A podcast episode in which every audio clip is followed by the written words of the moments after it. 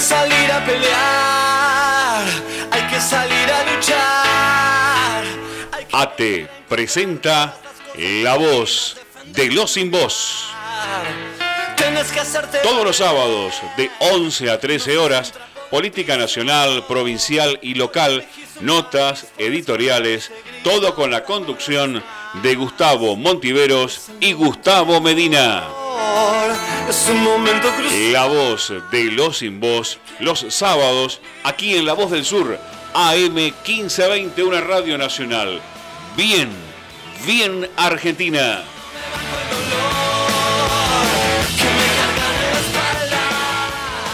Hay que salir a pelear,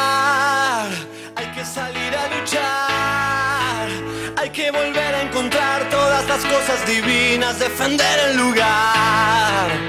Tienes que hacerte valer, no sos un trapo de piso. Hoy elegís un país. Buenos días a la voz de los sin voz. Bienvenidos. Bienvenidas. Estamos en vivo en este sábado 9 de mayo del 2020, desde aquí, desde Seiza, vía Skype. Y en los eh, nuestra compañera María del Rosario Rubido. Te saludo en este sábado de aislamiento social obligatorio y preventivo que continuará en la ciudad autónoma de Buenos Aires y en el conurbano bonaerense dos semanas más. Así que aquí, en, lo que es conurbano y eh, la ciudad autónoma de Buenos Aires, la, la, cuarentena continúa. Para el resto del país eh, han comenzado una nueva fase con mayores amplitudes, dado que en muchas provincias, en muchas ciudades, la contención al COVID-19 ha funcionado de, una forma eh, con resultados que, hacen que no, que no tengan contagiados hace más de 15 días o 20 días y en algunos casos, algunas localidades del interior de la República Argentina directamente no han tenido, lo mismo que dos provincias de nuestro país, que es Catamarca y Formosa. En ese sentido, bueno, anoche seguramente viste al, al presidente de la República junto al jefe de la Ciudad Autónoma de Buenos Aires y al gobernador de la provincia de Buenos Aires, conferencia de prensa que brindaron con datos más que evidentes y concretos y claros de eh, el éxito de todos y de todas, los argentinos y argentinas que hasta el momento hemos evitado la muerte sobre todo, ¿no? Hemos evitado ver esas dolorosas imágenes de, de Brasil, bueno, ni hablar de Estados Unidos, ni de Italia, con todo eso que, en Brasil eh, aumenta exponencialmente. Eh, nosotros con Brasil empezamos la pandemia juntos, nos golpeó juntos tanto Brasil como Argentina en el mismo momento, ¿no? Y hoy, fíjate la situación de Brasil y la, la situación nuestra, ¿no? Entonces tenemos que sentirnos contentos de que como sociedad, como comunidad organizada, eh, hemos dado una respuesta eh, colectiva a, este flagelo de, la pandemia.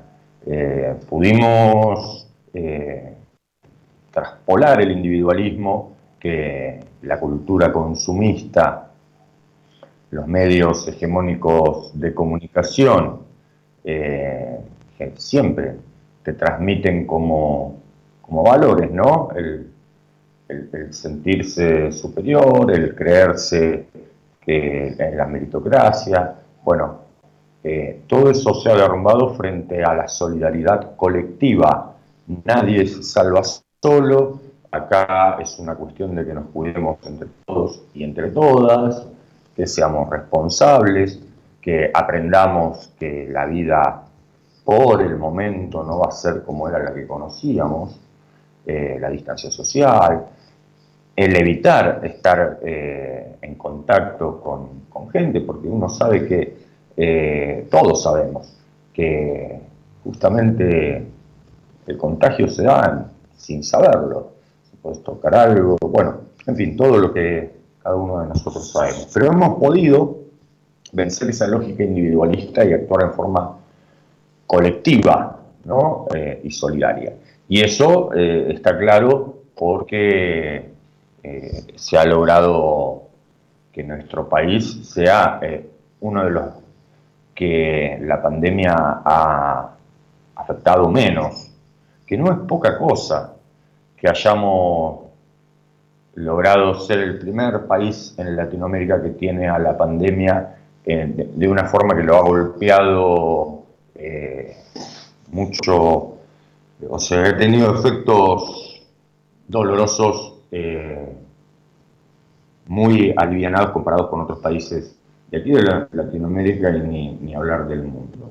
Porque esta pandemia no se la conoce bien, recién han empezado a, haber eh, estudios científicos en el mundo, en algunos países eh, dicen que están probando una vacuna, pero la verdad que nada de eso está a la vista y por lo pronto tendremos que seguir conviviendo en medio de esta pandemia y también viendo cómo la vida continúa, ¿no? Porque evidentemente también eh, hay que ser inteligentes en la administración de una pandemia. Yo creo que el gobierno nacional, eh, junto también con los gobernadores, gobernadoras, con el jefe de la Ciudad Autónoma de Buenos Aires y con eh, el acompañamiento eh, ciudadano de, todos nosotros, de todas nosotras, que hemos, lo que te decía antes, ¿no? asumido esa responsabilidad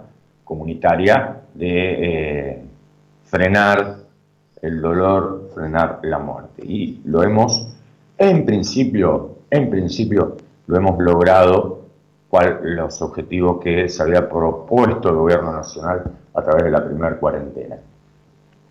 En nuestro caso del conurbano bonaerense y de la ciudad autónoma de Buenos Aires, que es donde tenemos los picos de, contagios, también lamentablemente los fallecimientos, es donde las cosas van a seguir como hasta el día de hoy. Habrá algunas modificaciones, pero muy pocas que seguramente serán anunciadas en cada municipio, eh, tendrán, eh, no serán uniformes para todos eh, los distritos.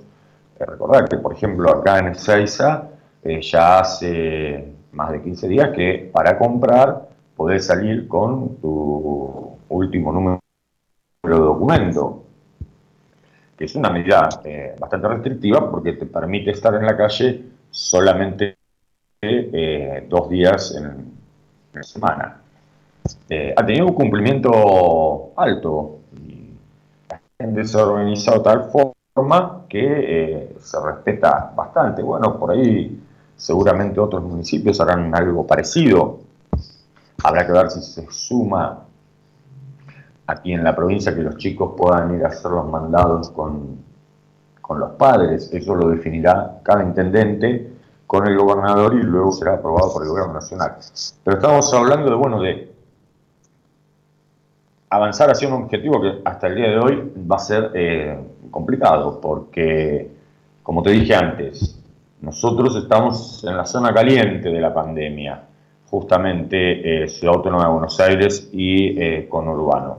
Así que hacete a la idea que las cosas van a seguir como hasta el día de hoy, pero con el orgullo de saber de que eh, esta vez, esta vez sí hemos sido protagonistas eh, de algo que nos une como pueblo, que es cuidar, que es cuidar la vida. Bienvenido, bienvenida a la voz de los sin voz. 11 horas, 9 minutos, estamos en vivo. Comunicate con nosotros a la línea directa de oyentes 60 63 86 78 60 63 86 78 salís en vivo y charlamos. Si no, mandanos un WhatsApp al 15 68 96 23 40 15 68 96 23 40 11 horas 10 minutos en Ezeiza 17 grados la temperatura, el cielo despejado. Hermoso sábado, sábado 9 de mayo del 2020, en esta cuarentena. María, nos vamos a la música, ¿te parece? Y enseguida, enseguida volvemos.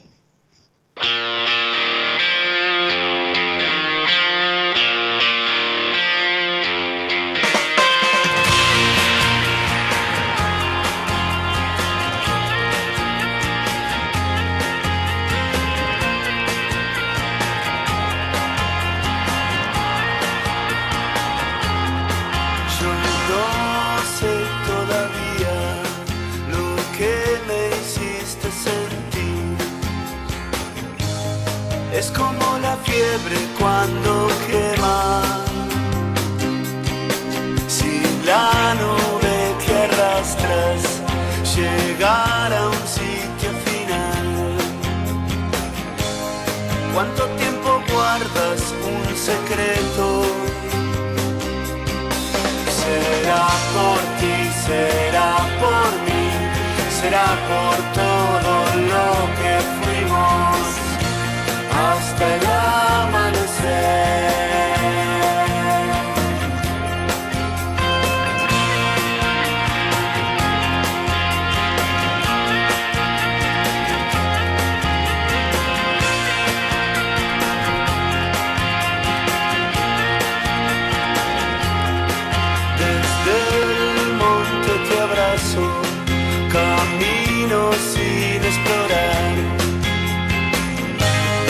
al mar, a la lluvia, este desierto. Con el alma en las manos, tratando de descubrir qué será de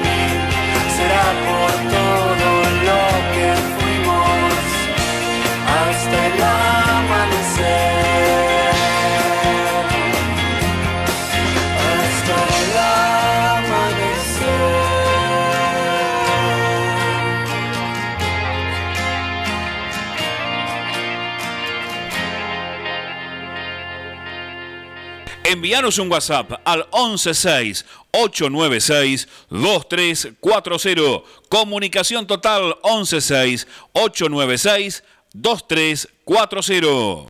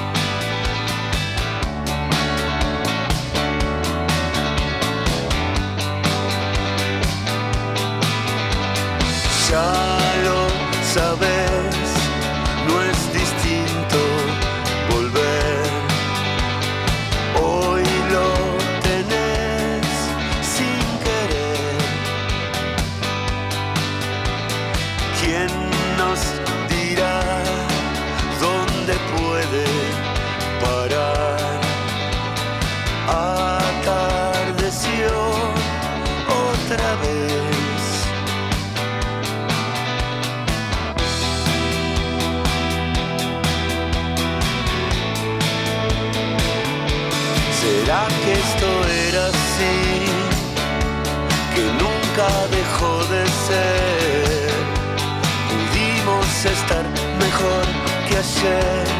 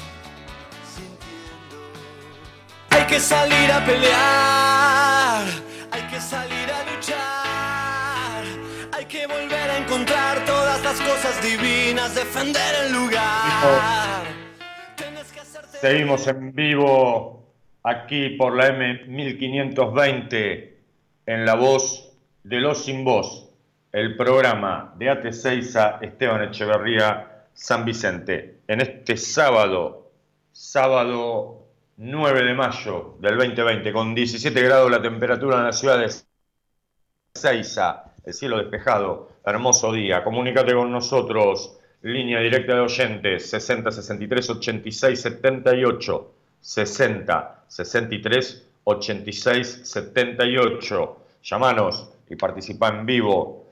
Si no, mandanos un WhatsApp al 15 68 96 23 40, 15 68 96 23 40 y te leemos en vivo en este 9, 9 de mayo, con también cosas que han pasado. Eh, esta semana falleció Don Lupo. Eh, Don Lupo fue periodista, eh, locutor, poeta, eh, eterno conductor de un pez náufrago, un programa de radio que tenía. y que entre muchas de las cosas y logros que tuvo fue una entrevista a Luca Prodan de Sumo allá por mediados de, de los 80. Eh, un grande. Eh, que descanses en paz, Don Lupo. Seguimos en vos. Eh, recordá que este es tu programa, que es de todos, que es de todas, y que podés participar con nosotros a través de tu opinión, que para nosotros es más que importante. Lidia de Montegrande. Buen día, Gustavo. Hay 8.000 muertos en Brasil. Se vienen jornadas catastróficas. Los hospitales están desbordados. No queremos eso. Pero hay HDP acá que son anti-cuarentena. Increíble. Es cierto, Lidia. Ante todo, gracias por, tu mensaje. Brasil está en una situación terrible. Eh, el presidente Jair Bolsonaro sabemos que es un impresentable y que lamentablemente está llevando a, Brasil al colapso, al colapso de haber superado los 10.000 muertos eh, y casi 150.000 contagiados. Es un país que está al lado nuestro, es un país hermano, eh, y las políticas de Jair Mesías Bolsonaro son realmente de un loco, de un esquizofrénico, de una persona que está fuera de sus cabales. Ese es el presidente de Brasil y es la imagen directa que reciben los brasileros eh, con respecto a, lo que hay que hacer. Por eso va- vas a ver imágenes, aunque te parezca mentira, de eh, brasileros y brasileras que salen alegremente a la calle a danzar en caravanas, eh, a juntarse de fiesta, a, tomar cerveza, como si nada ocurriera. Pues bien, pues bien, sí ocurre. Y son estos números que son escalofriantes, 150.000 contagiados, más de 10.000 muertos. En el mismo momento que nosotros como República Argentina tenemos 5.700 eh, personas que, se han, han contraído el COVID-19 y eh, casi 300 fallecidos. Fíjense la diferencia entre un modelo y otro.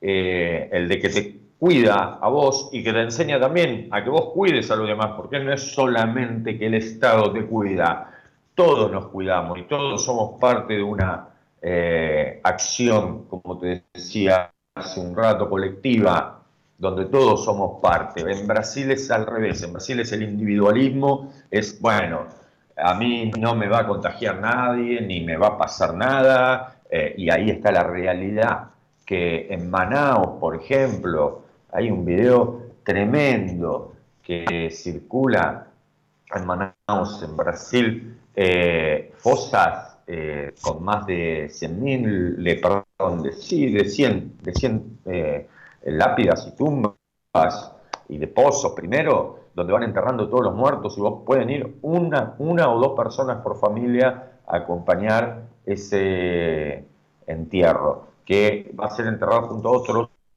cientos de, miles. Es, tremendo, búsquenlo si quieren por internet para conocer la realidad de Brasil que los medios masivos de comunicación no te están mostrando.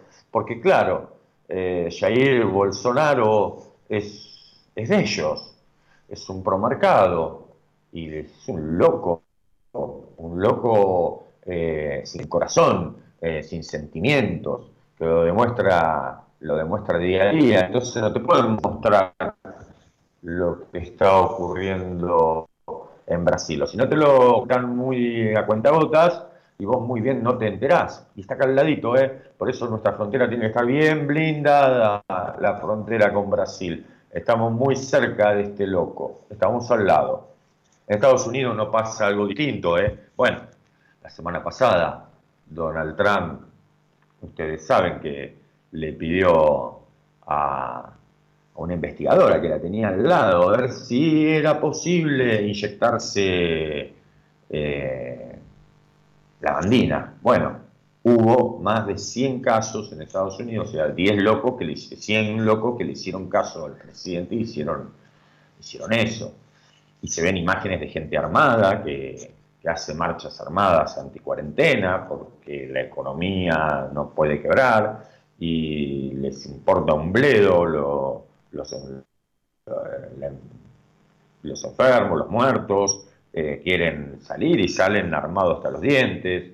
Hemos visto estas, estos videos que tampoco te lo muestran mucho, porque también eh, es el modelo y es la nave insignia eh, del modelo neoliberal, que es la economía americana. Pues bien, la economía americana está en picada libre, como lo contó ayer el presidente Alberto Fernández.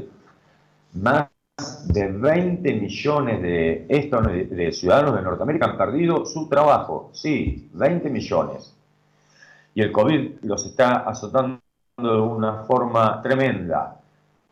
1.300.000 infectados y más de eh, casi, eh, están llegando a las 80.000 eh, víctimas fatales. para ser exactos, 78.639. Y esto también te lo ocultan porque no quieren que vos te enteres, justamente porque Donald Trump es el presidente de los Estados Unidos. Y la pandemia, lamentablemente, se ha llevado con, ella muchas vidas de, ciudadanos norteamericanos. Marcos de Luis Guillón, buen día. Quisiera compartir lo que escribió la periodista Sandra. Los anticuarentena no quieren evitar muertes. Cuando en la historia, cuando en la historia quisieron evitarlas, son fanáticos de la muerte. Resuelven todo con balas o ahora con el aborto de la cuarentena. Ese aborto sí lo apoyan. son la pelusa tóxica y amoral del mundo. Son así, pero por suerte son una, son una minoría, Marcos, porque aquí quiero destacar algo, que eh, los ciudadanos y ciudadanas de este país, todos y todas, más allá de nuestro pensamiento político, mayoritariamente hemos entendido que la cuarentena, el quedarnos en casa, el cumplir las medidas de aislamiento, el tomar la distancia cuando salimos a la calle, el higienizarnos y higienizar las cosas que compramos afuera. Todo eso forma parte, vos le preguntas a cualquiera, y la gran mayoría de, de nosotros y de nosotras lo hacen. Entonces, ya partís con un sentimiento colectivo. Y esto es lo que en este tiempo de cuarentena nosotros hemos aprendido y por eso hay una especie de, eh, ponerle de consenso generalizado entre personas que pensamos distintos políticamente. Eh, seguramente muchos no votantes de Alberto Fernández hoy apoyan las medidas del gobierno de Alberto Fernández porque es eh, en el sentido en el que la ciudadanía, de su gran mayoría lo concibe y es por eso los niveles de aceptación que, tiene el gobierno. Y es por eso que eh, esta marcha de los revijos, que estaba convocada para el día 6, eh, para el jueves, para el jueves este que pasó, 7, eh, perdón, fue un fracaso. El 7M era así. fue un fracaso, no, no fue nadie, porque tenés que ser muy loco los niveles estos de, Brasil y, de Estados Unidos, los brasileros que salen como locos de fiesta con su presidente a la cabeza, y en Estados Unidos que hacen marcha anti-cuarentena armado hasta los dientes, eh, protestas contra los gobernadores, o sea, dos situaciones eh, totalmente distintas a lo que pasa acá en la Argentina. Acá en la Argentina sabemos todos que la única forma que tenemos para que esta pandemia no nos golpee es esta, porque está teniendo resultados. Lamentablemente tenemos casi 300 muertos y no hay nada que pueda devolverle a las 300 familias eh, de ellos la vida, de sus seres queridos que, perdieron la vida en esta pandemia hasta el día de hoy. Pero poniéndonos una mano en el corazón, son mucho menos, muchísimo menos de los que si no hubiéramos entre todos y entre todas llevados adelante este aislamiento preventivo, social y obligatorio, no lo hubiéramos llevado entre todos, seguramente serían miles. Entonces, ese es nuestro orgullo. También es el motivo del fracaso de este medidas que intentaron hacer este 7M, que consistía en la marcha de los barbijos o en salir a hacer un cacerolazo. Eh, esta semana esas situaciones no hicieron eco en la población. Facundo de Seiza. El fracaso del cacerolazo, eh, eh, que era por los anticuarentena y por el comunismo, sí, una cosa increíble, acá en Argentina nos da tranquilidad ya sabemos lo que han causado dicha manifestación en, Brasil por culpa de Bolsonaro. Soledad de Luis Guillón.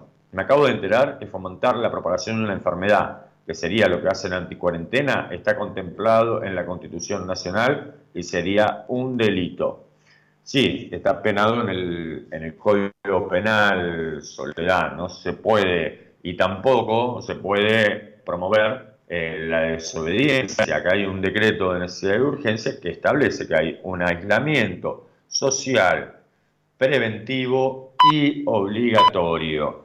Por ende, quien viole ese, ese decreto eh, deberá responder ante la justicia. Y frente a esta situación en particular, la marcha de los barbijos eh, hubo una investigación, hubo dos investigaciones, una en Rosario, provincia de Santa Fe, y otra aquí, en la ciudad autónoma de Buenos Aires, a cargo del doctor eh, Rafecas, juez federal de la Nación.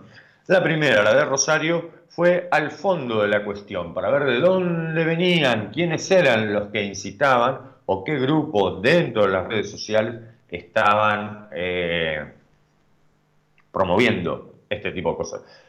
Asombroso lo que eh, decían, no para mí, sino para la gente, o sea, páginas que supuestamente se supone que deberían ser eh, más democráticas, porque estamos en, democracia y estos partidos tienen representación democrática, pues no, no, no lo hicieron.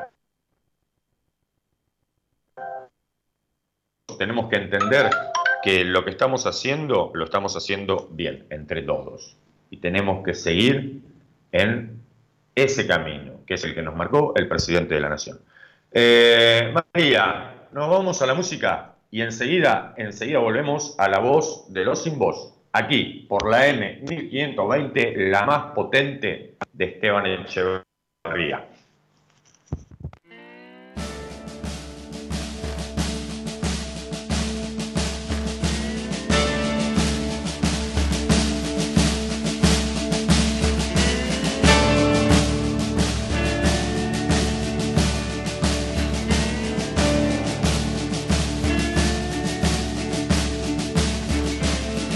Trae una copla,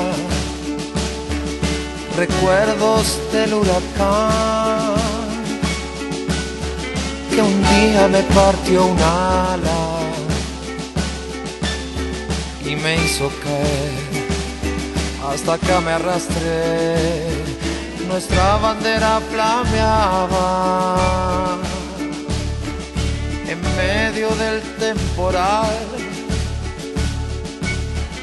del norte el frío mataba, se hizo dura la piel, el terror fue la ley. Y no olvide nada, que plantamos ilusión en la pampa mojada, que sudaba como yo.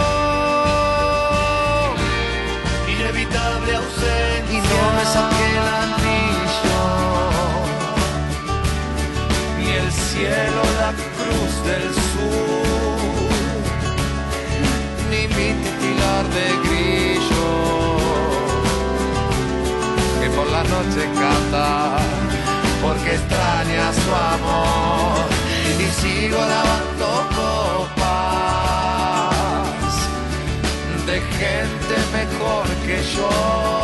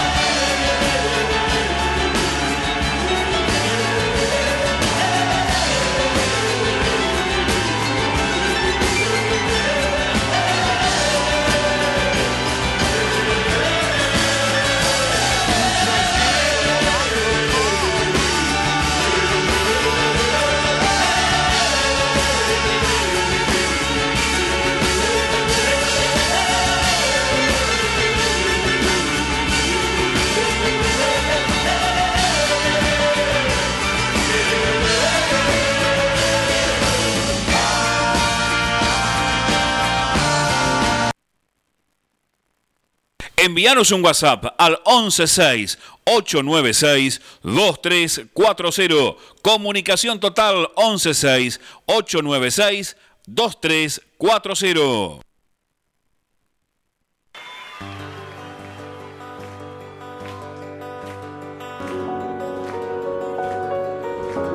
Con el fin de proteger a la salud pública, todas las personas que habitan en el país deberán abstenerse de concurrir a sus lugares. sol revolviendo más. En los restos de un amor con un camino recto a la desesperación desenlace en un cuento de terror.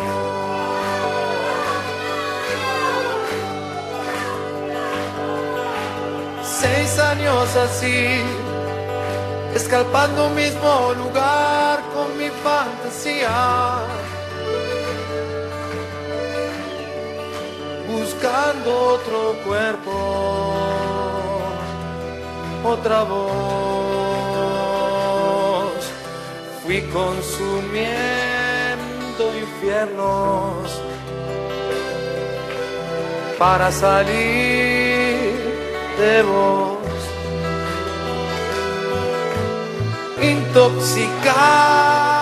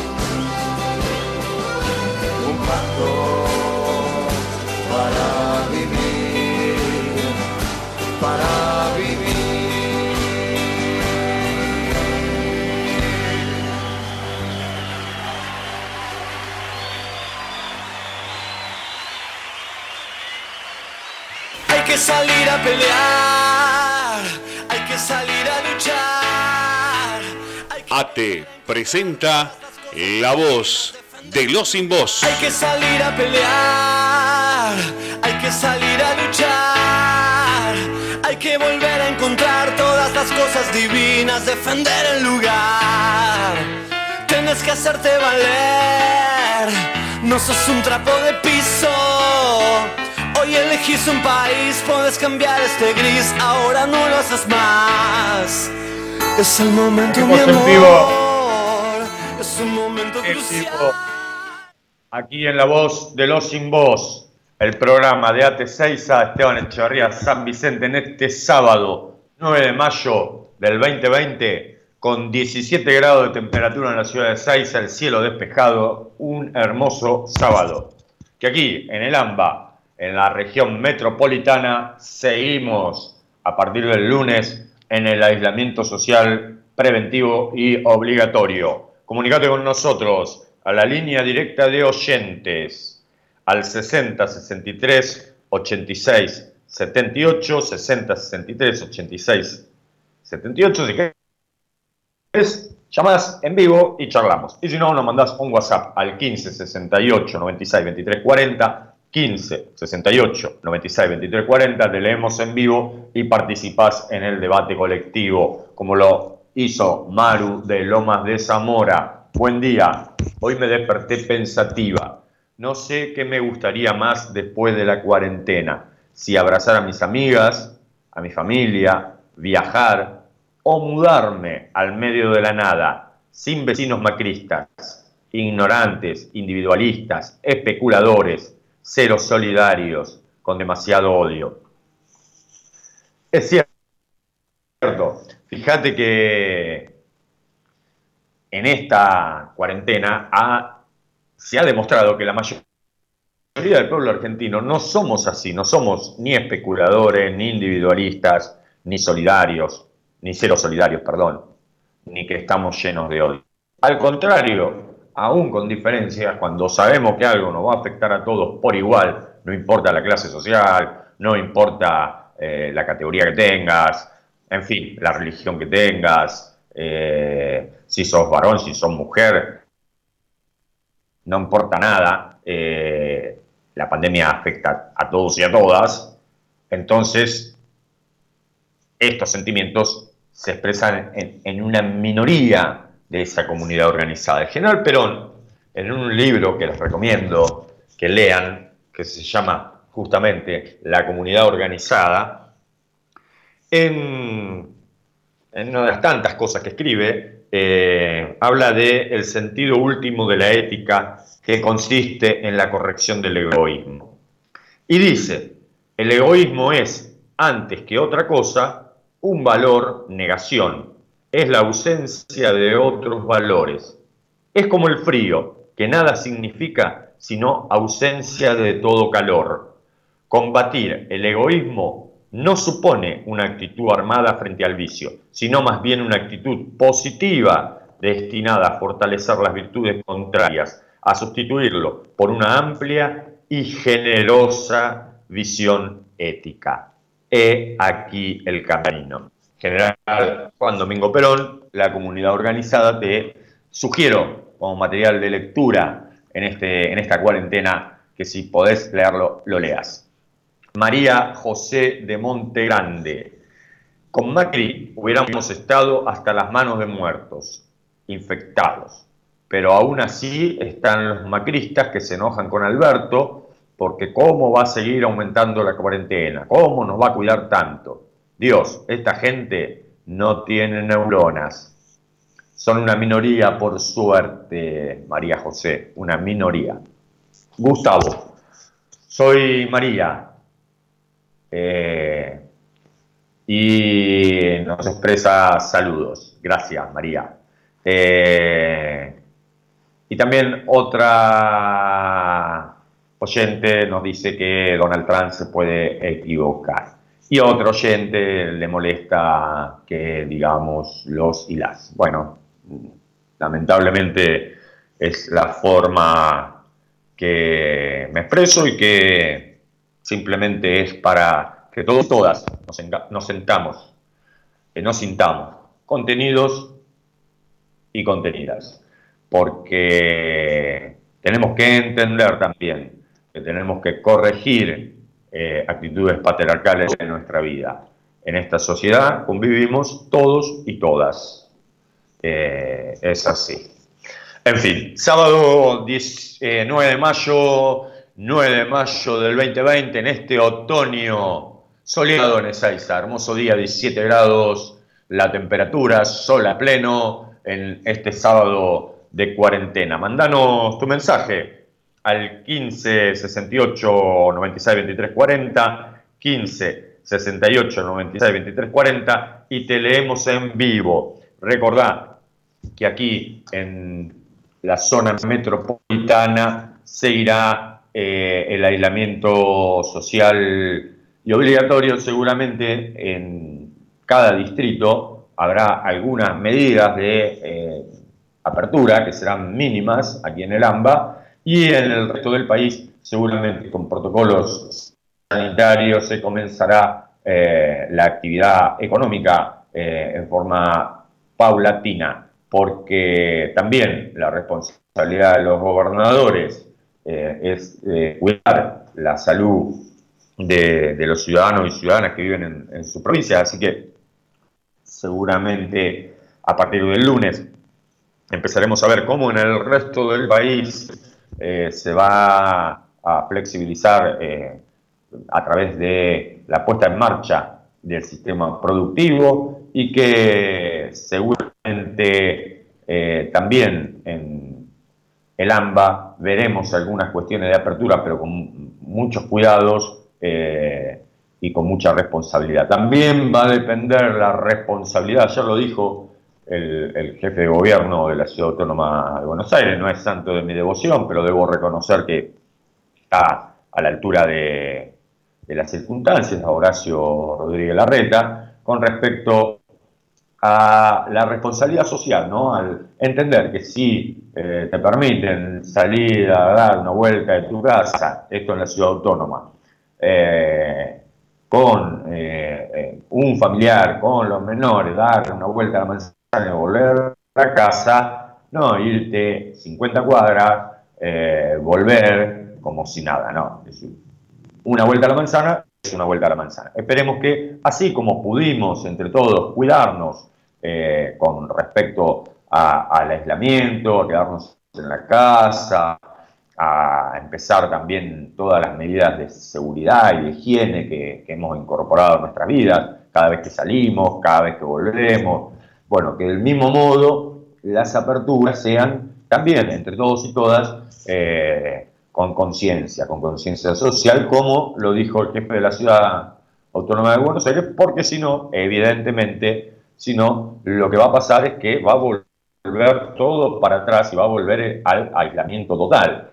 Entonces, todo va a ir eh, llevándose adelante con la participación eh, ciudadana, pero sobre todo con la responsabilidad social esa responsabilidad social que hemos tenido hasta la fecha, mantenerla, profundizarla y saber que si alguno quiere salir va a tener que tomar algunas medidas que seguramente en cada municipio eh, van a ser comunicadas cómo eh, se van a implementar y de qué manera se van a llevar adelante.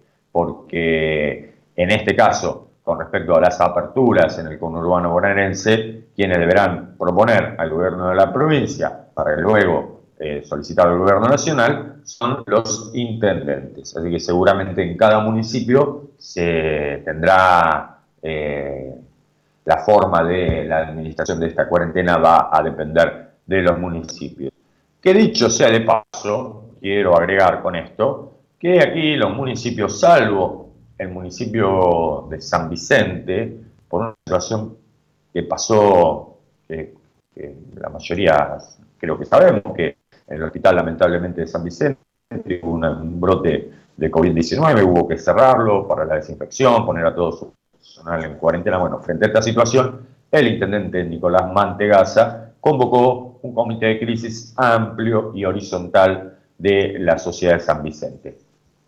En Esteban Echeverría, lamentablemente, el intendente Fernando Grey ha convocado a algunos al comité de crisis, pero no ha convocado a la totalidad en forma horizontal. En la ciudad de Seiza directamente no se ha convocado al comité de crisis. Sería oportuno, oportuno que los intendentes, tanto eh, Nicolás Mantegaza mantenga el comité amplio y plural y representativo en San Vicente y que funcione, y del mismo modo lo haga Fernando Grey en Esteban Echeverría y eh, Gastón Granados, el intendente interino de la ciudad de Seiza, para llevar adelante entre dos y todas las organizaciones sociales, las organizaciones sindicales, eh, las iglesias, todos los actores que tiene una comunidad eh, planificada como a la pandemia de aquí en adelante. Sería una buena decisión que los intendentes hicieran lo que es el gobernador de la provincia de Buenos Aires lo que hace también el presidente de la nación, que es de convocar a todos y a todas. Eh, es importante esto, porque hace a, a que se pueda planificar mejor. Gustavo de Banfield, en la Villa 31 tuvo que intervenir el gobierno nacional porque Rodríguez Larreta no solo no le importan los pobres, algo obvio en los macristas, sino que además es un inútil que no da pie con bola. Adriana de Saiza, los macristas dicen, basta de cuarentena, de verdad tienen un nivel de superación de la invisibilidad humana que no deja de sorprenderme. Pero son una minoría, gracias a Dios, Adriana, y eso es lo importante, que en esta pandemia, mayoritariamente la sociedad argentina, los y las argentinos y argentinas hemos puesto ante todo el cuidado de la salud, anteponiendo intereses personales, eh, cosas que estábamos acostumbrados a hacer, qué sé yo, juntarnos a comer un asado, a ir a tomar eh, cerveza una cervecería después de salir de trabajar, a ir a, una heladería, a ir a comer una pizza, eh, qué sé yo. Cosas que cada uno y cada uno de acuerdo a sus posibilidades hacía, ir a jugar un partido de fútbol al, al, baldío del, barrio, eh, no sé, lo que se te ocurra. Cosas que hacíamos que por esta pandemia hemos tenido que dejar de hacer y sin embargo hemos tenido la responsabilidad social de hacerlo entre todos y todas, porque esto, como ayer dijo el presidente, no es un logro del gobierno, es el esfuerzo colectivo, colectivo de la sociedad argentina. Y justamente cuando decimos colectivo, significa que el individualismo y el egoísmo fueron derrotados por la actitud propositiva de la mayoría de la sociedad en actuar en forma unida y en comunidad, en comunidad organizada, con directivas claras, concisas y precisas del gobierno nacional, que la población en su gran mayoría eh, hemos acatado con responsabilidad y madurez cívica. Eso es lo importante de esta pandemia también. Saber que los que nos cuidamos y los que frente a esta pandemia privilegiamos la salud y la vida, somos mayoría, gracias a Dios. Más allá de que partidariamente pensemos una cosa distinta en esta pandemia, la gran mayoría del pueblo argentino está unido, está unida. Entonces, eso es lo que nos tiene que poner contentos y es lo que interiormente nos tiene que motivar a seguir unidos, cuidando la salud y cuidando la vida que es lo más importante. 55 minutos. María, nos vamos a la pausa de la radio y enseguida, enseguida volvemos.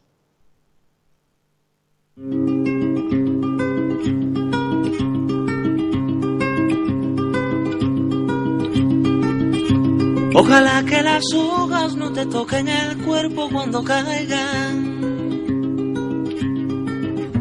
para que no las puedas convertir en cristal. Que la lluvia deje de ser milagro que baja por tu cuerpo. Ojalá que la luna pueda salir sin ti. Ojalá que la tierra no te bese los pasos. Ojalá se te acabe la mirada constante, la palabra precisa, la sonrisa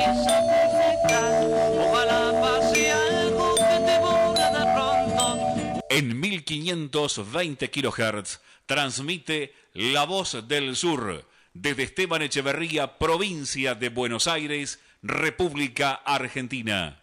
Inicio de espacio publicitario. Rubido Propiedades, ventas, alquileres, tasaciones, administraciones. Confíe su propiedad en profesionales matriculados.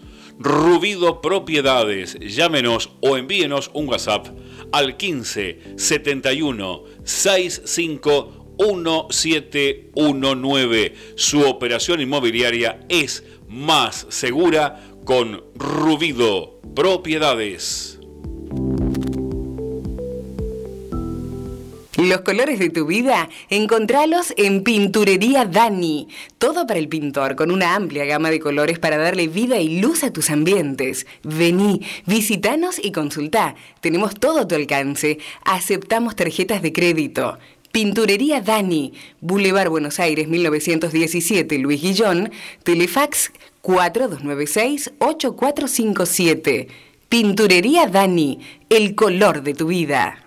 Coronavirus, lo que tenemos que saber para prevenir. ¿Qué cuidados debemos tomar? Lavarnos las manos con jabón regularmente. Estornudar en el pliegue del codo. No llevarnos las manos a los ojos y a la nariz. Ventilar todos los ambientes. Desinfectar los objetos que se usan con frecuencia. Hablemos de los síntomas. Si tenés fiebre con tos o con dolor de garganta o con dificultad para respirar y estuviste en algún país con circulación del virus o en contacto con algún caso confirmado, no te automediques y consulta inmediatamente al sistema de salud. Para más información, entra en www.argentina.gov.ar o llama al 0800-222-1002. Argentina Unida. Ministerio de Salud. Argentina Presidencia. Comunicar es dar información y es nuestro esfuerzo darte lo mejor. Comunicar, esa es la intención. Con nuestra música, con nuestro corazón. Nuestro corazón. AM 1520. Un compromiso con la gente. Cuando elegís, querés que sea para siempre y para todos. En Ezeiza, como hace 50 años. San Cristóbal Seguros, tu compañía. French 67 Ezeiza. 4295 0036 San Cristóbal.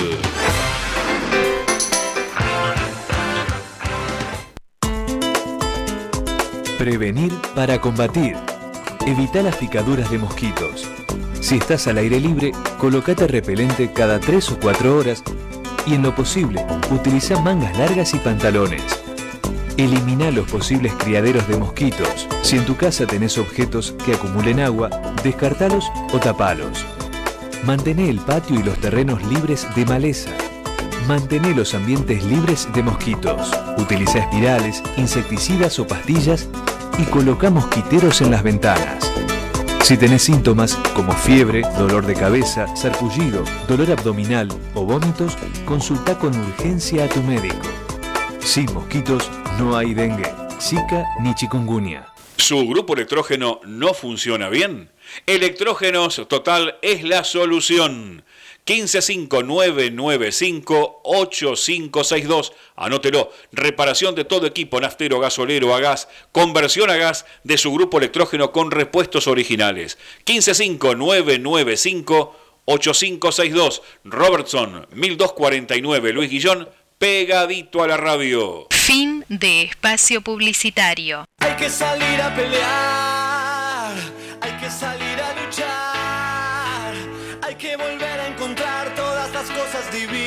defender el lugar. Seguimos en vivo. Seguimos en vivo aquí en La Voz del Sin Voz, el programa de AT6 a Esteban Echeverría San Vicente por la M1520. en vivo sábado 9 de mayo del 2020, 19 grados la temperatura en la ciudad de Seiza, el cielo despejado, un hermoso día. Estamos en comunicación con Federico Tomanger, él es trabajador del ANSES y secretario de Acción Social de AT6 Esteban Echeverría San Vicente. Buenos días, Federico, ¿cómo estás? Hola, ¿qué tal, Gustavo? Buenos días, ¿cómo andás vos? Bien, bien, aquí estamos en La Voz de los Sin Voz, queríamos charlar con vos algunas cuestiones que tienen que ver con, el ANSES, un organismo tan importante para, la sociedad argentina y sobre todo para la población más vulnerable de nuestra patria y también para nuestros adultos mayores.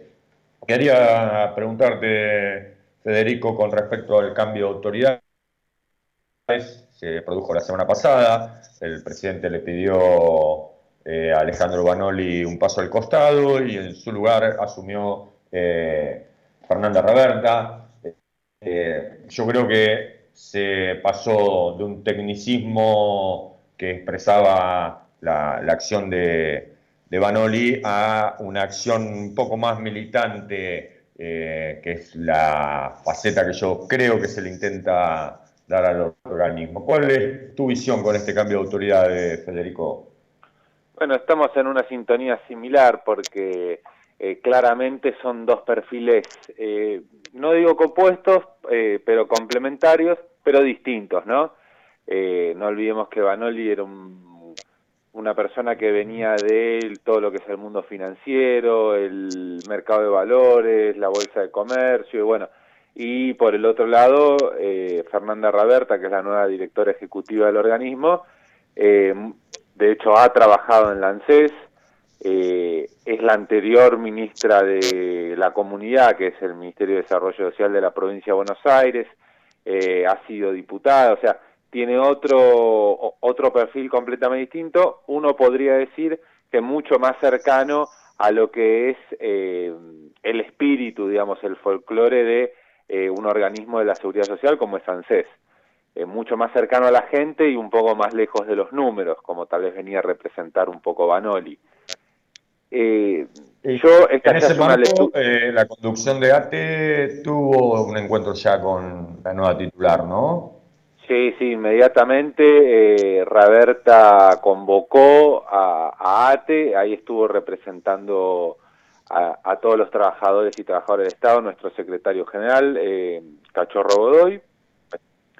Y bueno, eso fue al día siguiente de la asunción de Raberta como, como la nueva directora ejecutiva. En ese sentido, ahí hay una distinción entre lo que ha sido la, la breve gestión Banoli y bueno, lo, incipiente de la gestión de, de Fernanda Raberta, ¿no? Bien, eh, Fede, con, respecto a esto que, vos planteabas, eh, hoy charlábamos al inicio del, programa eh, el éxito que ha significado la acción colectiva y organizada de la sociedad argentina con respecto a, esta pandemia, que, bueno, que es algo que afecta al mundo, pero que en vistas a que hoy podemos observar a través de la tecnología lo, que está pasando justamente en otros países del mundo, nuestra sociedad ha tenido un comportamiento ejemplar en cuanto a lo colectivo y a poder vencer el, individualismo ¿no? y, el egoísmo, que, queda expresado en el éxito de, que no es una acción de gobierno, son indicaciones de gobierno que la comunidad eh, y la población en forma organizada lo llevó adelante de una manera yo creo que, ejemplar, ¿no? ¿Qué, visión tenés vos con respecto a este ciclo ¿no? que, llevamos adelante, conocido como cuarentena, pero que, ha servido para que la pandemia no, nos produzca tanta muerte y tanto dolor, ¿no? Sí, efectivamente. Eh, amén de eh, caracterizar de forma completamente acertada, digamos, las líneas eh, emanadas tanto de los gobiernos del gobierno nacional como los distintos gobiernos eh, provinciales eh, que han sido ejecutadas por algunos municipios por los municipios mejor dicho eh, me parece que ahí se trasluce incluso podría uno remontarse a lo que es la historia del pueblo argentino no que es la caracterización de la organización del pueblo, que es a través de sus gremios, a través de sus asociaciones civiles, a través de sus clubes de barrio, eh, de sus iglesias barriales, bueno, toda esa comunidad organizada me parece que ha sido una de las claves del éxito de llevar eh, la, digamos, la, la, pandemia de la mejor manera, que, que podamos tener eh, allí donde hay hambre en pandemia, donde estén los gremios presentes, donde estén las, eh, las organizaciones sociales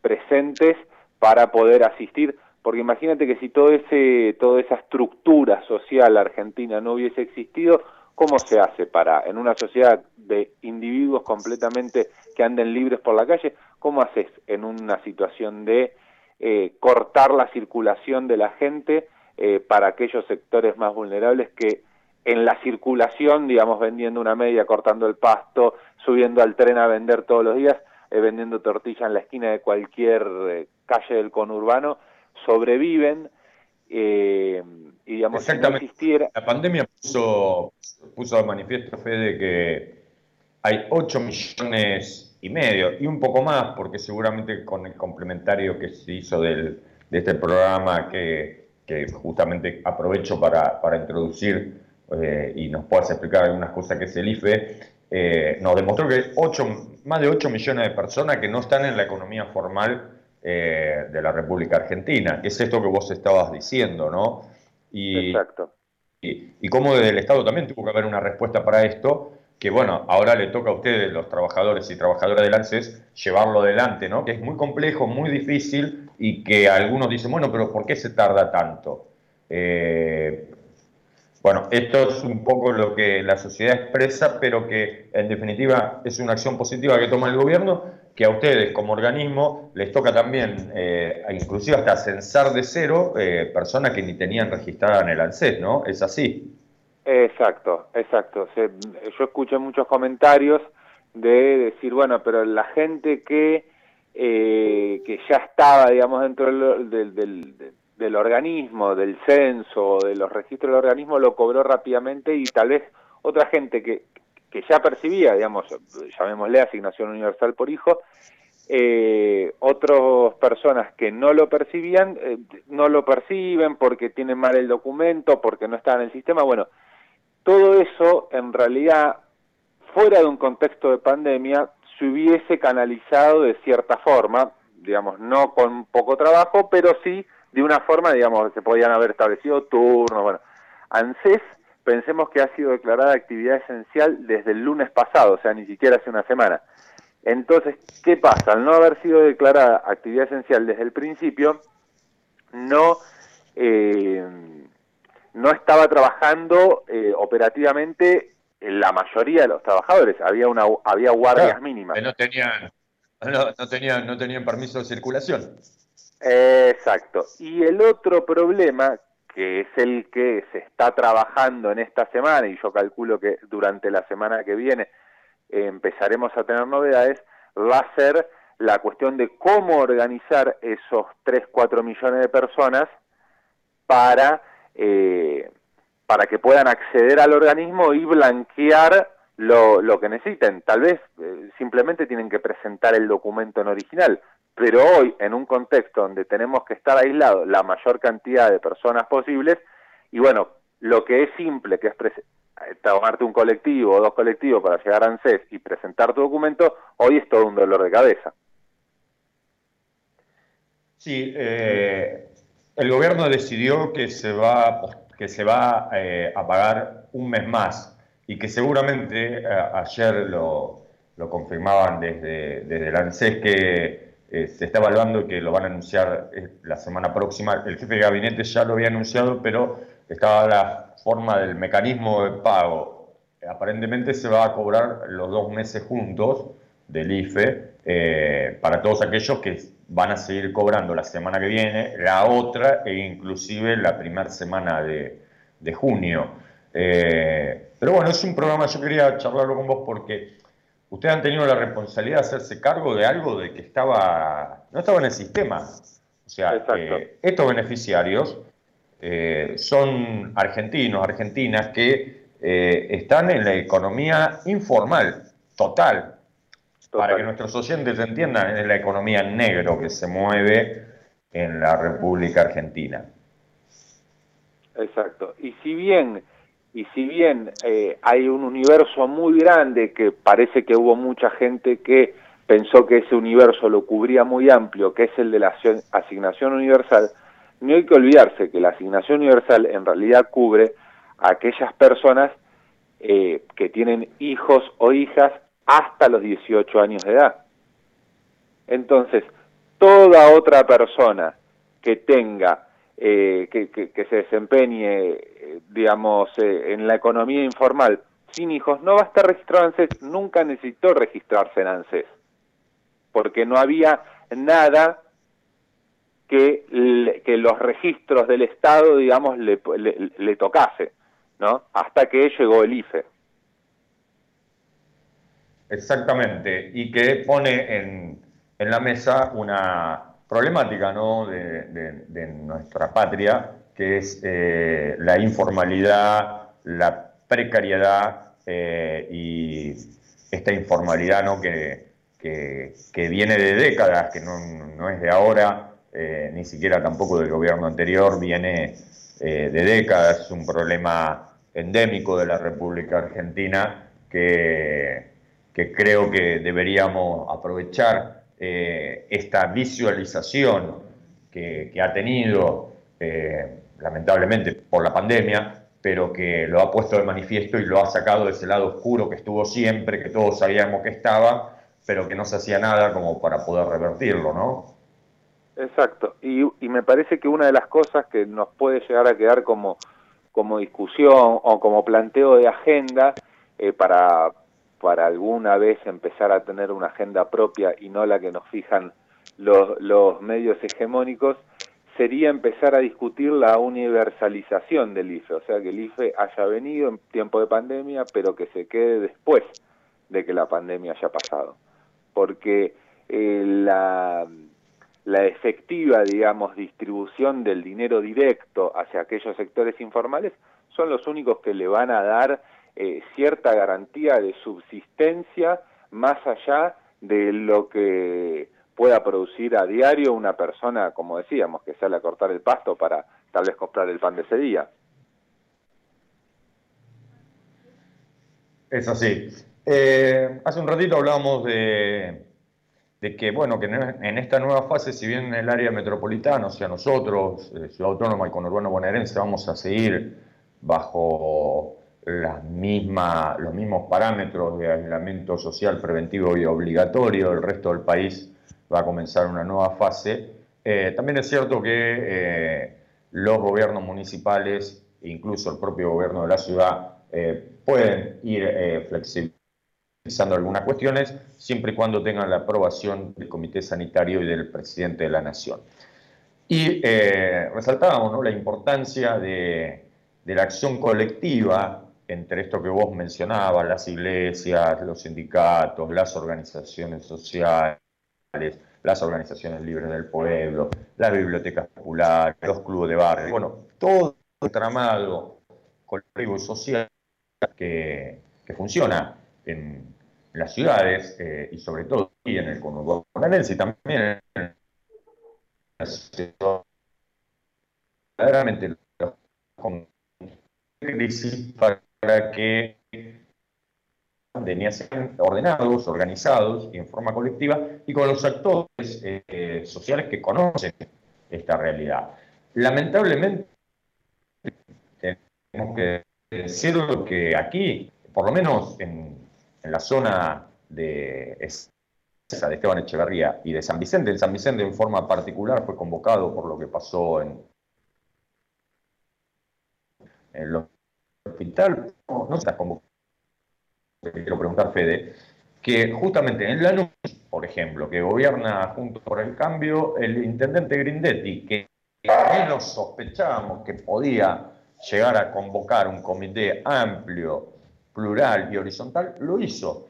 ¿Por qué le cuesta tanto a los intendentes del, Frente de Todos, ¿no?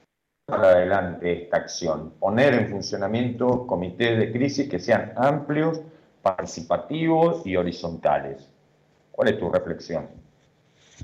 Eh, bueno, mi reflexión son más, eh, lamentablemente son más conjeturas que certezas, pero uno puede llegar a, a, pensar que muchos sectores, incluso que con los que les podemos compartir muchas consignas y con los cuales hemos compartido, algunos hemos compartido eh, boletas en las elecciones o hemos apoyado a determinados candidatos o candidatas, pero que a la hora de la efectiva organización de la gente en la calle o de la gente en sus casas, diríamos hoy, y tal vez les cuesta un poco más eh, esta cuestión de la construcción colectiva, de la construcción transversal. Eh, yo mm, me, quedo con que es eh, a veces el poder ejecutivo local eh, tiene la idea de que al ser el intendente, la máxima autoridad del distrito, es el que tiene que tomar la decisión y me parece que eso está yendo un poco a contramano de las directivas políticas que vienen bajando, tanto del presidente de la nación como del gobernador de la provincia. Porque uno escucha, lo escuchamos ayer en la conferencia de prensa, que la idea es que esos comités consensúen absolutamente todo, porque esos comités efectivamente son los que conocen la realidad de los barrios. Porque si nos vienen a preguntar a nosotros sobre San Isidro o si nos vienen a preguntar a nosotros sobre Tapalqué, y tal vez nosotros que no somos de ahí, que no tenemos nuestra actividad sindical o nuestra actividad de organización social en ese lugar, y no vamos a conocer los comercios que tenemos cerca, no vamos a conocer la idiosincrasia del barrio, eh, de la iglesia cercana o de la biblioteca, como decías vos, o del sindicato. En cambio, mm, eso es lo que tiene que emerger desde las organizaciones sociales o libres del pueblo hacia la coordinación del municipio, que es el que tiene que ser eh, el eslabón con el gobierno provincial y, nacional. Pero bueno, puede haber algo también de mezquindad política, puede haber algo de eh, de no abrir los espacios como corresponde. Eh, me parece que va más por ahí que por otro lado. Entonces, eh, uno ve que los comités de crisis que funcionan lo hacen muy bien, los que no funcionan se sacan una foto, la publican, pero no sacan, no publican absolutamente nada de qué, cuáles son los programas de acción, cuáles son los programas eh, para resolver las cuestiones, cuáles son las ideas, cuáles son los números, porque digamos, más allá de, de, las palabras, ahí hay dinero que baja de la nación y de la provincia y mucho dinero en infraestructura, en elementos sanitarios, en alimentos y bueno, y todo eso debería llegar a los barrios. Y estamos viendo, por ejemplo, acá en este Echeverría que hay barrios que no estaría llegando todo lo que debe llegar. Exactamente. Tampoco hay una planificación, si bien salen, como bien decís, algunos, pero no hay una para lo que es la vacunación antigripal ni de la neumona, que esté organizada y planificada eh, colectivamente. Hay algunas que uno puede ver en la Secretaría de Salud del municipio de Ceiza o de la Secretaría de Salud de, Esteban Echeverría. Eh, cuento algo, yo me inscribí para la vacunación, te hacen te contesta un bot, eh, los datos, pero pasaron casi un mes y ni siquiera me contestaron. Por suerte tuve la opción de poder vacunarme en, el trabajo, pero yo me pongo en el lugar de los que no tienen esa. Eh, ¿Por qué se tarda tanto? ¿Por qué tiene que ver con esto, que no hay eh, establecido un mapeo distrital de los lugares que concentran mayor necesidad y tampoco cómo hacer frente a la, a la población que son adultos para hacer una vacación masiva y territorial. Aunque te reitero, como bien decía vos, que te publican una foto. ¿no? Yo creo que cometen un grueso error los, intendentes municipales eh, en no convocar estos comités de crisis amplios, participativos eh, y horizontales. ¿no? Esperemos que reflexionen. Eh, yo sé que desde ATE y desde la Autónoma le estamos pidiendo a tanto a Mancasa, a Grey y a Granados que convoquen que eh, reflexionen y así lo hagan, ¿no? Sí, sí, sí, es, lo que estamos, es lo que estamos trabajando. Por ejemplo, en mi caso en particular como trabajador de ANSES, eh, ahí ANSES va a tener, ahora que va a empezar a trabajar, y ANSES tiene que tener una, tiene que tener decisión o, o, por lo menos participación en cómo va a trabajar el, cuando empiece a atender gente, porque eso va a necesitar una estructura.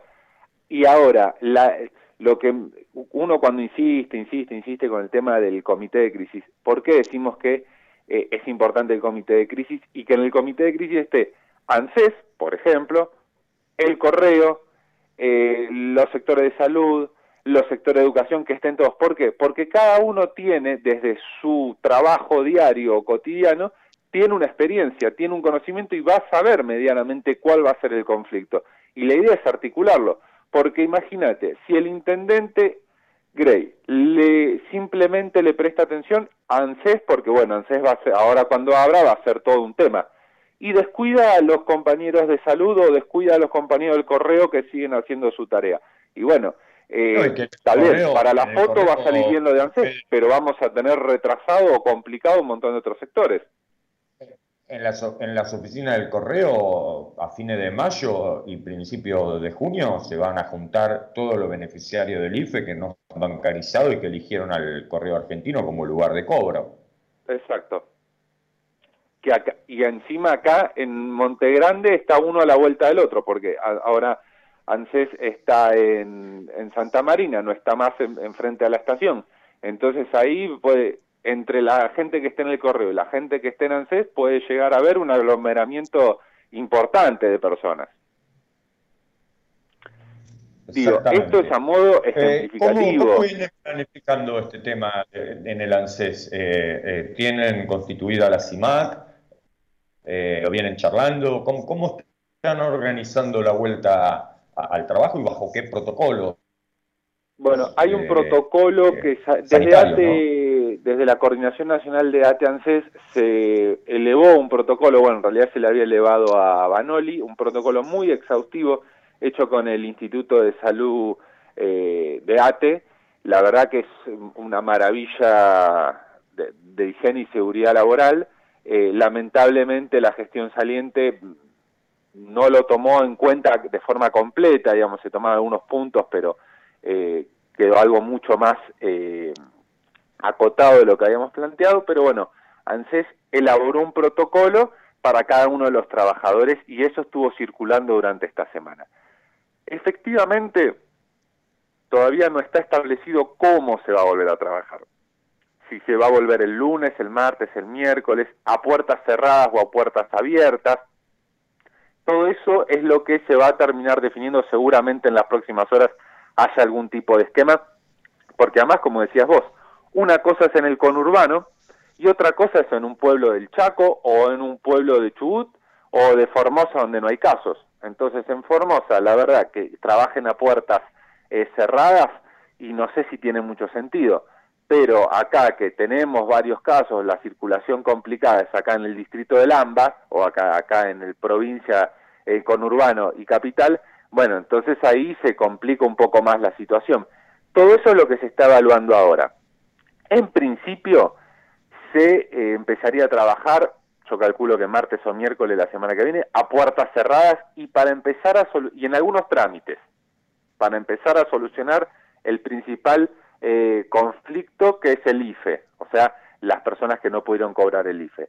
Después, también eh, otro tema importante seguramente va a ser lo del, eh, lo del salario complementario. No sé si ya lo comentaste, que el gobierno había anunciado hace un tiempo que va a abonar la mitad del salario de los trabajadores registrados de las pymes. Sí. Bueno, eh, eso, el organismo que va a ejecutar eso también es la ANSES.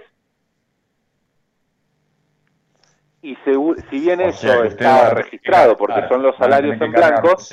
De todos los trabajadores para hacerle la carga de ese 50% eh, que, pone, eh, que pone el Estado Nacional. Exacto. Hay un tema ahí que, que estamos viendo que seguramente va a demandar mucho, mucho esfuerzo de los trabajadores y trabajadoras de ANSES, que es que hay muchos trabajadores que estando registrados, que trabajan en blanco en una pyme, en un tallercito, en un torno o en algún lugar, cobran su salario eh, no bancarizados, digamos, eh, con, en efectivo. Eso va a ser una complicación. ¿Por qué? Porque imagínate que se va a tener que cargar bocas de pago, se van a tener que cargar un montón de situaciones que eh, van a demandar presencia de la gente o por lo menos el desarrollo de ciertos sistemas y de ciertas acreditaciones que eh, también es complicado. Va, es una demanda muy alta, sobre todo que es difícil de llevar adelante y llevar a cabo en tiempo donde no podemos estar una persona cerca de la otra. Ese es, ese es un poco el, el kit de la cuestión. Así es. Bueno, Fede, eh, por último, ¿cómo está llevando el aislamiento social preventivo y obligatorio? Eh, Hasta este momento. Es toda una experiencia. lo que vos planteaste. Eh, uno se, mira, justo en los últimos días estuvimos hablando de eso con varios compañeros y acá mismo dentro de la casa, porque uno hace múltiples actividades. Eh, parece que el tiempo es mucho, pero bueno, yo en, mi caso estoy con las nenas más chicas a las que también les tengo que asistir en las tareas, después tener las reuniones virtuales, tenés esto virtual, aquello virtual, y hay un apego muy grande a, la conectividad de Internet, al celular, al teléfono, bueno, el, eh, a la computadora, y eso también plantea toda una cuestión porque no sé si escuchaste ayer al presidente cuando dijo, bueno, que las clases van a volver cuando vuelvan y que no se va a volver del mismo modo. Y ya se viene hablando esto de, de ciertas cosas virtuales. Bueno, ahí hay todo un tema que va a ser, va a ser bastante complicado. Yo por suerte tengo la dicha acá de que tengo un patiecito y bueno, y el día que me canso un poco de ver las pantallas, riego un poco la planta y bueno, y así, viste, uno se va manejando. Está bien. Pero bueno, es importante que, como dijo ayer el presidente, ¿no? Hemos tenido la capacidad colectiva como ciudadanos y ciudadanas de nuestro país de tener una actitud, eh, valga la redundancia, colectiva frente a esta pandemia eh, y que los egoístas y, los profetas del odio sean una minoría. Y eso es importante porque habla de, aunque pensemos distinto políticamente, entendido que esto nos afecta a todos y a todas por igual y hemos tenido una actitud social ejemplar, ¿no? En todo este tiempo de, aislamiento. Sí, sí, igual eh, me parece que sobre todo con la con el intento de no sé qué tuvieron el, el, el 7 de mayo, el jueves pasado, eh, esos sectores a los que estás haciendo referencia, me parece que queda muy evidente, muy evidenciado eh, la, conducción eh, en este sentido y la construcción de legitimidad que está llevando adelante nuestro presidente. Ahí me parece que, porque han quedado muy en offside, han quedado muy fuera de, tiempo, de foco, me parece que más allá, tratando de hacer un poco de abstracción del bagaje, digamos, tal vez político que uno tiene o de las inclinaciones que uno tiene, me parece que, eh, que la, la, lo, digamos, lo vacío que estuvo el 7M, como le llamaron ellos, eh, indica que la grieta está siendo cada vez menos grieta. Gracias, Federico, por esta comunicación. Te mandamos un abrazo grande y eh, estamos, estamos charlando. Gracias a vos, Gustavo, y bueno, espero que vos estés bien y saludos a, todos los compañeros y compañeras que te escuchan. Gracias. Estábamos en comunicación con Federico Tomander. Él es eh, abogado, trabajador del ANSES y secretario de Acción Social de ATE Ezeiza, Esteban Echeverría, San Vicente. 12 horas, 30 minutos, 19 grados de temperatura en la ciudad de Ezeiza María, nos vamos a la pausa de la música y enseguida, enseguida volvemos.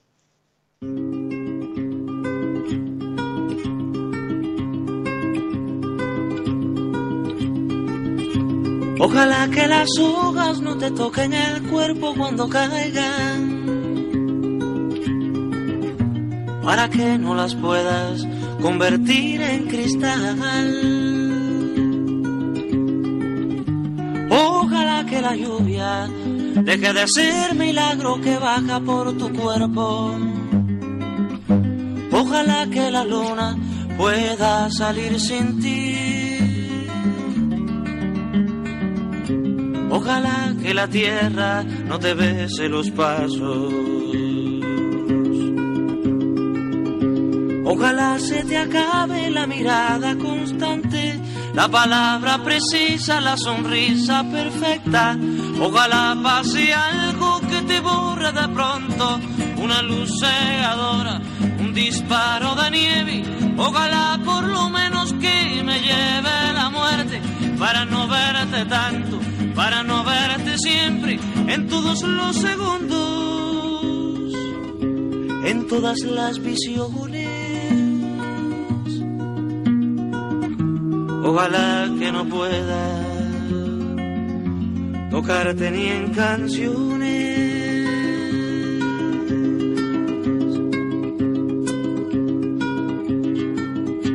Ojalá que la caigan en mi espalda. Ojalá que tu nombre se le olvide a esa voz.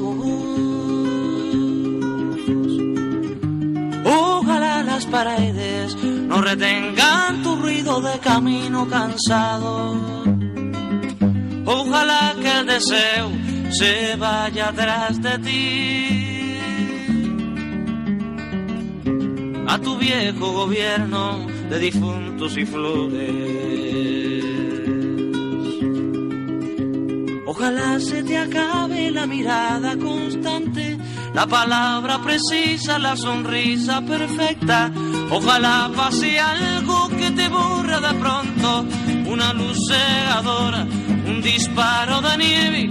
Ojalá por lo menos que me lleve la muerte para no verte tanto, para no verte siempre, en todos los segundos, en todas las visiones. Ojalá que no pueda tocarte ni en canciones. Ojalá pase algo que te borre de pronto, una luz cegadora, un disparo de nieve. Ojalá por lo menos que me lleve la muerte para no verte tanto, para no verte siempre, en todos los segundos, en todas las visiones. Ojalá que no pueda tocarte ni en canciones.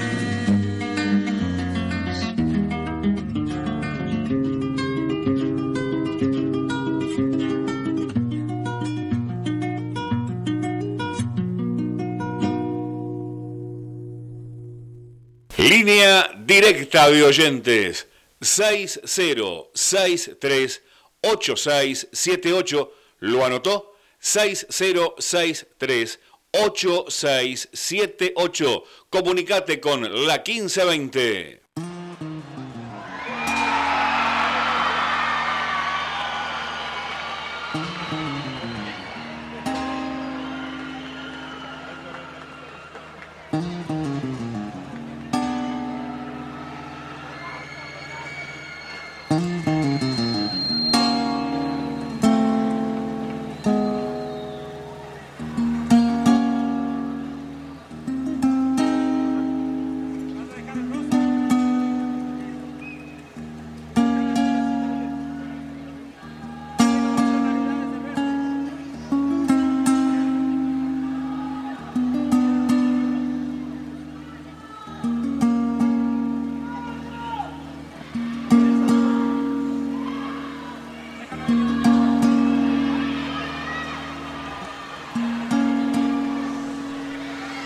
Para no hacer de mí cono pedazos, para salvarme entre únicos e impares, para cederme un lugar en su parnaso, para darme un concito en sus altares.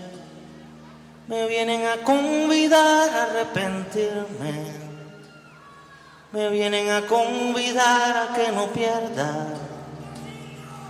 Vienen a convidar en definirme. Me vienen a convidar a tanta mierda. Yo no sé lo que es el destino. Caminando fui lo que fui. Haya Dios que será divino. Yo me muero Yo me muero como viví. Yo me muero como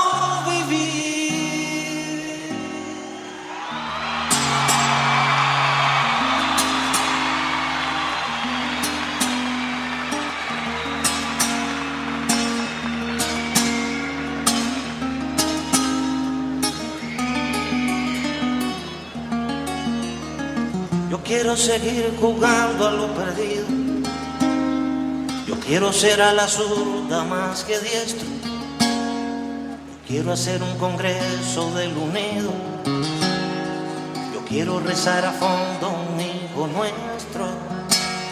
Dirán que pasó de moda la locura. Dirán que la gente es mala y no merece.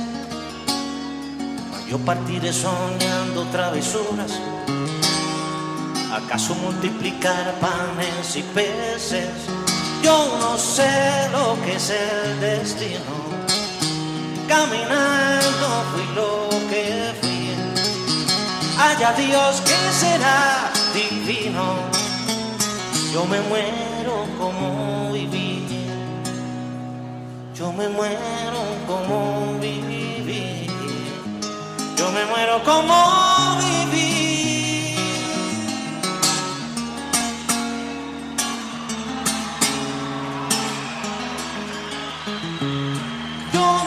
Como viví, como viví. Yo me muero como viví, como viví. Yo me muero como viví.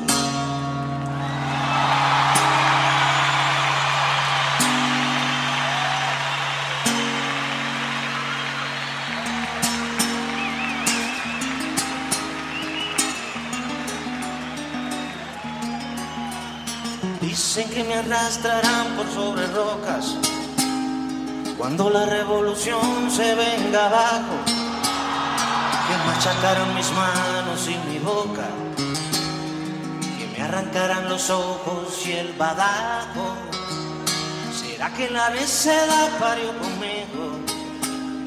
La necedad de lo que hoy resulta necio, la necesidad de asumir al enemigo necesidad de vivir sin tener precio. Yo no sé lo que es el destino.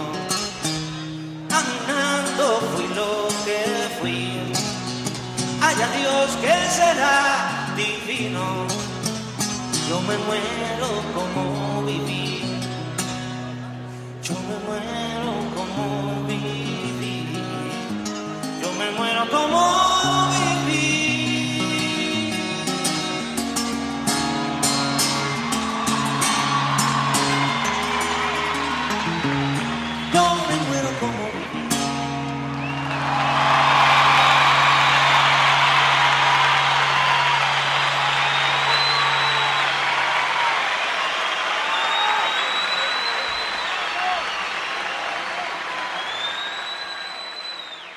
salir a pelear, hay que salir a luchar, hay que volver a encontrar todas las cosas divinas, defender el lugar. Tienes que hacerte valer. Seguimos en vivo, seguimos en vivo en La Voz de los Sin Voz, aquí por la M 1520, la radio, la radio más potente de Esteban Echeverría, con 9 de temperatura en la ciudad de Ceiza y el cielo totalmente despejado, aquí en vivo vía Sky, en La Voz de los Sin Voz, el programa que es tuyo, que es de todos y que es de todas. Comunícate con nosotros, línea directa de oyentes, 60 63 86 78, 60 63 86 78, y si no, nos mandás un WhatsApp y te leemos en vivo al 15 68 96 23 15 68 96 23 40, como lo hizo Hugo de Lavallol.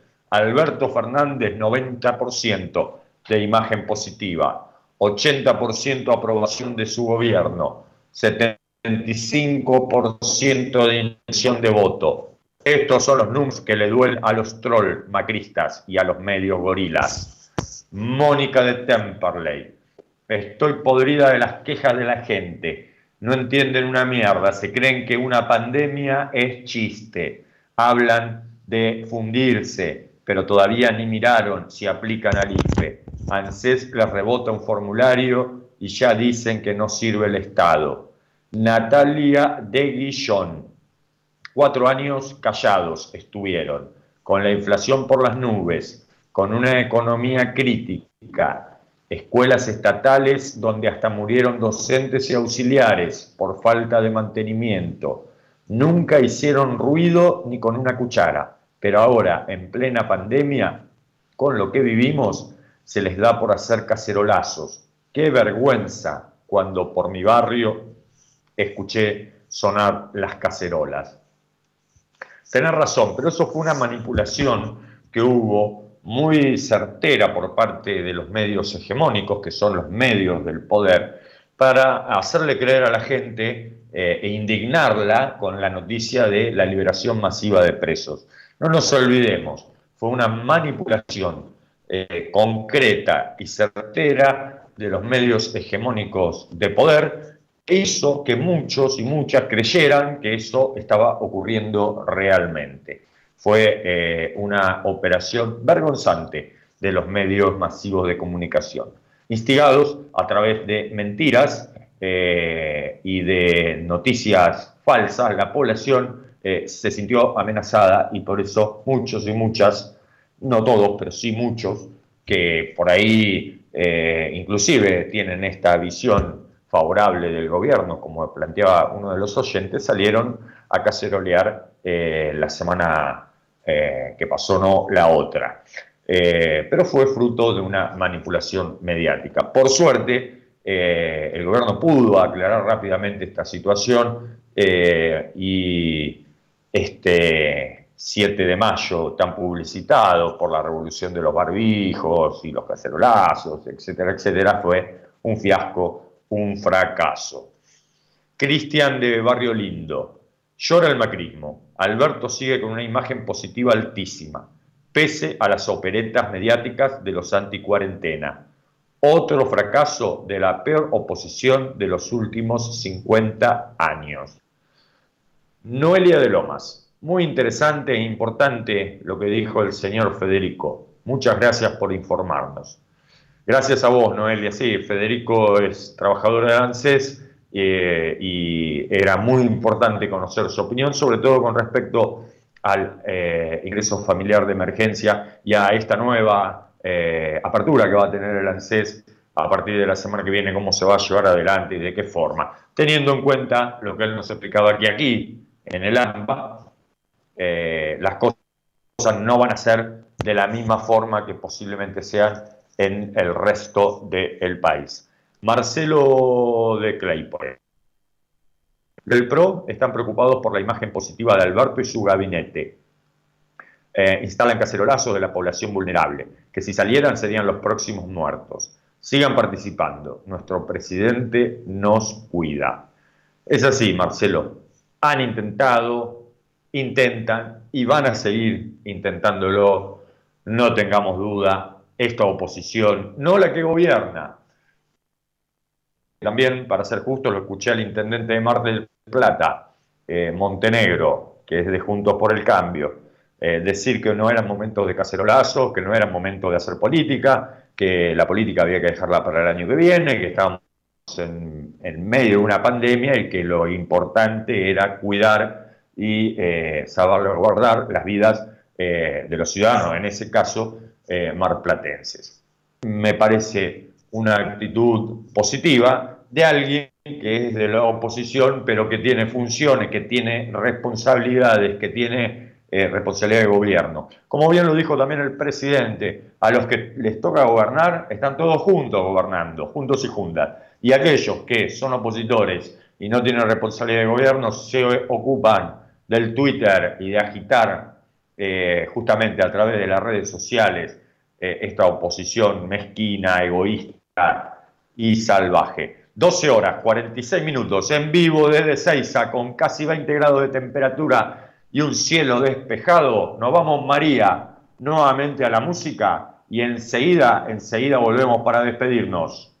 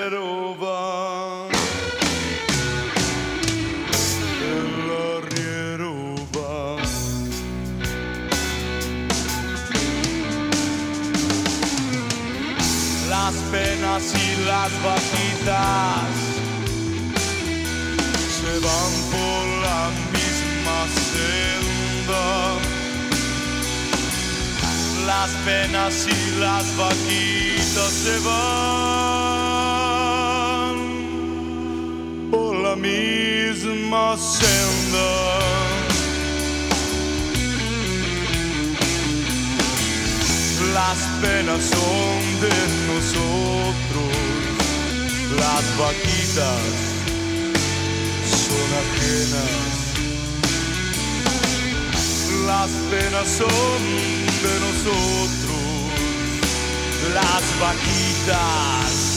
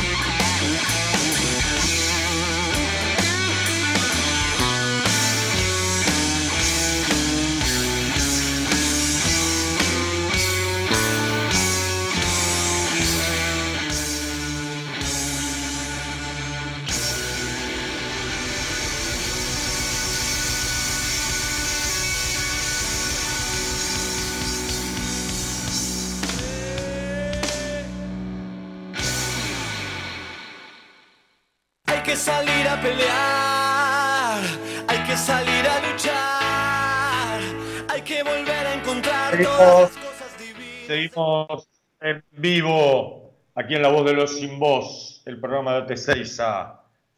Esteban Echeverría y San Vicente, 12 horas 53 minutos en este sábado 9 de mayo del 2020 con 19 grados de temperatura en la ciudad de Seiza, el cielo despejado, un hermoso sábado. Y toda esta semana ¿no? que te estuvieron diciendo de la amenaza comunista, se habrá ido ya el comunismo, bueno, nunca lo vimos, ¿no? Pero, pero bueno, hasta en eso eh, eran risueños los muchachos de la oposición, cuidado con el comunismo, por Dios. Estamos llegando al final de, este programa.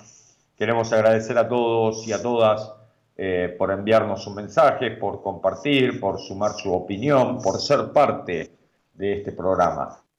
Y queremos también enviar un saludo fraterno a trabajadores y trabajadoras profesionales del Hospital Santa Marina de Montegrande, también a los trabajadores y trabajadoras de la salud, profesionales del Hospital Unequian de Seiza, a los trabajadores y trabajadoras de salud y profesionales del Hospital Municipal de San Vicente, a los trabajadores de los centros de salud primaria, gracias por cuidarnos, gracias por cuidar al pueblo argentino. Y también un saludo fraterno a los trabajadores esenciales de migraciones, del SENASA, de la ANAC,